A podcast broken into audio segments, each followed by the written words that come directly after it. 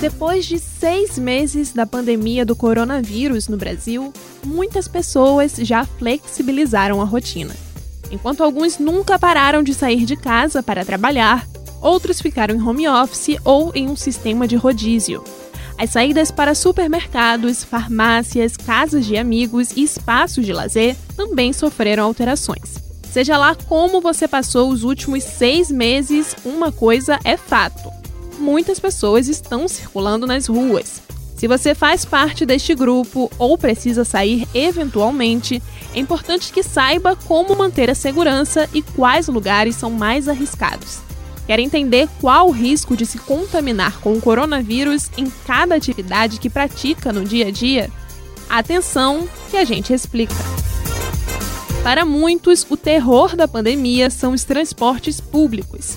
Isso porque, se a recomendação é evitar aglomeração, fica difícil se proteger pegando transporte lotado todos os dias. Apesar do local facilitar a proliferação do vírus, seguir algumas dicas pode ajudar a se esquivar desta situação. Não retirar a máscara durante o trajeto da viagem é fundamental para não se contaminar e não contaminar ninguém dentro do coletivo. Se conseguir ficar perto de uma janela, melhor ainda. Deixar o ambiente ventilado ajuda a inibir a proliferação do vírus.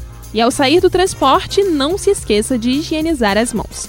De acordo com um gráfico da Associação Médica do Texas, elaborada por um grupo de 14 médicos da Força Tarefa de Covid-19, comprar refeições fora de casa, sair para abastecer o carro e acampar são atividades de baixo risco de contágio por coronavírus caminhar, andar de bicicleta, fazer feira e comer em restaurante na área externa foram colocadas como atividades de risco baixo moderado. Já ir para a casa de outra pessoa e mandar crianças para escola, creche ou cursos foram tidas como atividades de risco moderado. Já como atividades de risco moderado alto, os médicos do Texas apontaram comer em um restaurante na área interna, frequentar grandes festas como casamentos e formaturas e abraçar ou apertar a mão de alguém. Por último, os pesquisadores indicaram como risco alto atividades como ir ao bar, comer em restaurantes do tipo self-service e academia de ginástica, shows e eventos esportivos. Vale lembrar que esta pesquisa foi elaborada nos Estados Unidos, então cabe alguns ajustes para adaptar à realidade brasileira. Dar preferência a atividades em espaços abertos, redobrar a atenção com a higiene e evitar contato físico continuam sendo dicas válidas, até porque a pandemia não acabou. O pedido do início para que, se puder, fique em casa ainda é útil. Se proteja e proteja as pessoas ao seu redor.